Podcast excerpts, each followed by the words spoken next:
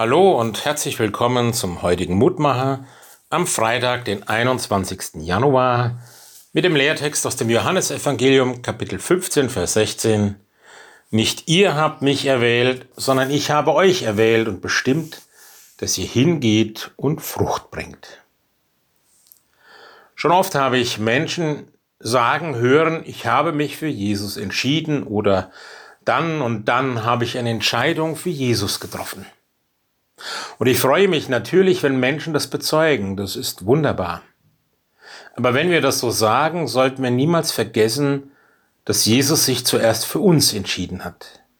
Bevor wir uns dafür entschieden haben, seinem Ruf zu folgen, hat er von seiner Seite aus längst eine Entscheidung für uns getroffen. Er hat uns erwählt, lange bevor wir überhaupt etwas von ihm wussten. So hat es Jesus selber seinen Jüngern gesagt. Nicht sie haben ihn erwählt, nicht sie haben sich ihm angeschlossen, obwohl sie das natürlich auch getan haben. Vielmehr war es grundlegend umgekehrt. Er hat sie erwählt. So war das auch schon im Hinblick auf Israel. Auch hier spricht die Bibel nicht davon, dass dieses Volk sich für Gott entschieden hatte, sondern auch hier ist es umgekehrt. Gott hat sich unter den vielen Völkern der Erde dieses kleine Volk Israel wählt zu seinem Volk, zu seinem Eigentum gemacht.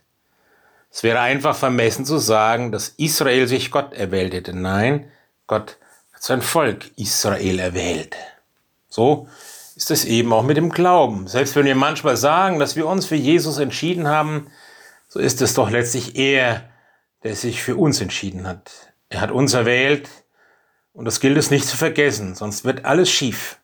Es wäre vermessen, wenn wir meinen, wir könnten uns Gott erwählen. Er hat uns erwählt und das macht dankbar. Dann hängt nämlich mein Glaube, mein Christsein nicht an mir allein, sondern an ihm und an seiner Treue zu mir. Danke, lieber Gott. Ich muss immer wieder staunen, dass du mich erwählt hast, dass ich dir wert bin dass du mich siehst, so wie ich bin, mit meinen Ecken und Kanten, mit meinen Stärken und Schwächen. Dass du mich ja in deine Nachfolge gerufen hast, mich und viele anderen.